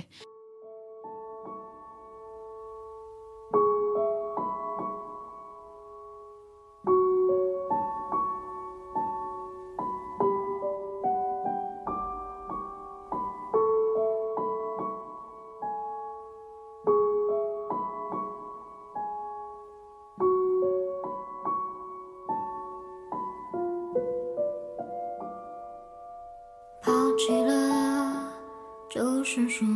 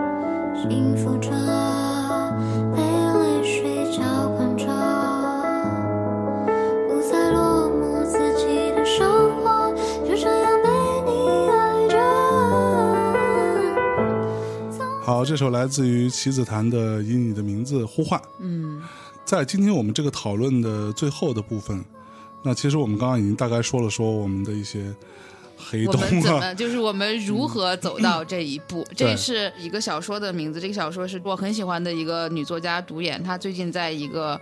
这种小说的评选里，他这个小说得了一个名次，就是我很喜欢这个名字，叫《我们如何走到这一步》。嗯讲的就是一对平凡的有孩子的夫妻，就是没有任何问题，但他们离婚了。嗯，然后他去回想，就是所有生活的细节，就是发现他们其实早就应该离婚了，嗯就是非常的繁琐推断，就是生活中所有的琐碎导致了我们后来的一个结果吧。嗯。就是我觉得这也就是所谓的小寒的含义，就是所有的寒冷都是积蓄到今天才才爆发的，都不是突然要爆发的。嗯。刚开始录这个，就是有一句广为流传的鸡汤，其实也想讲，就是山本耀司讲的那一句：“自我是不存在的，只有嗯。撞到什么东西碰着折射回来，才存在自我。”是觉得我们可能今天讲的，互相大家遇到的这些问题也好，或者是心灵中的黑洞。性格中的 bug，对等等等等，可能全都是在我们遇到了很多问题折射回来之后才有的这个反思。反正每次录四季歌节目，话题越来越沉重。嗯好在他马上快录完了，没有几期了。嗯，差不多吧。然后突然想到一首诗，嗯跟大家分享一下。嗯是辛波斯卡写的。哎，大概意思是这样的：就是世界上有三个最奇怪的词，一个词叫未来。嗯当你说未来的时候，当你说未来这个词的时候，你的音还没有消，未来就过去了。嗯嗯，当你说静默的时候，你就打破它了。嗯当你说无这个词的时候，你就是在无中生有。嗯，我觉得咱们今天讲的大概就是这三个问题。是那面对过去，今天我和象征回溯了我们很多的过去，很多的那种委屈的童年、朋克的青年、无力的中年，就没好的了。反正就是在未来、静默和无这几方面都说他就已经说破了他，就已经打破了它。但是这种梳理在冬天是必要的。嗯那这就是这期小韩的节目。最后用一首歌来结束吧。嗯那就是满江的这首歌。当我们聊到未来的时候，未来已经过去了。那在这首歌跟大家说再见吧，嗯，拜拜。拜拜。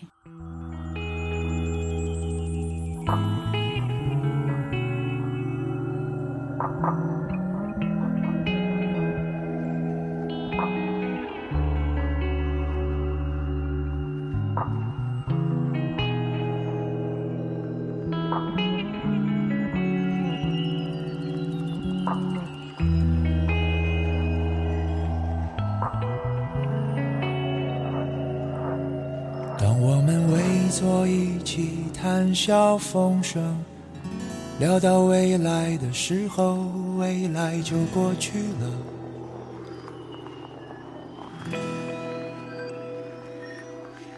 原来你最爱的、最爱唱的，是那首未来的歌。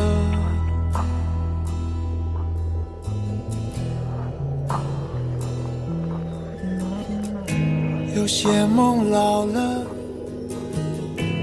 走不动了。你看它依然闪烁着光亮。有些人醉了，深陷在旧时光里，哭着、笑着，什么都拥有，我什么都没有。我轻轻地带着你在我的虚中游走。现在的拥有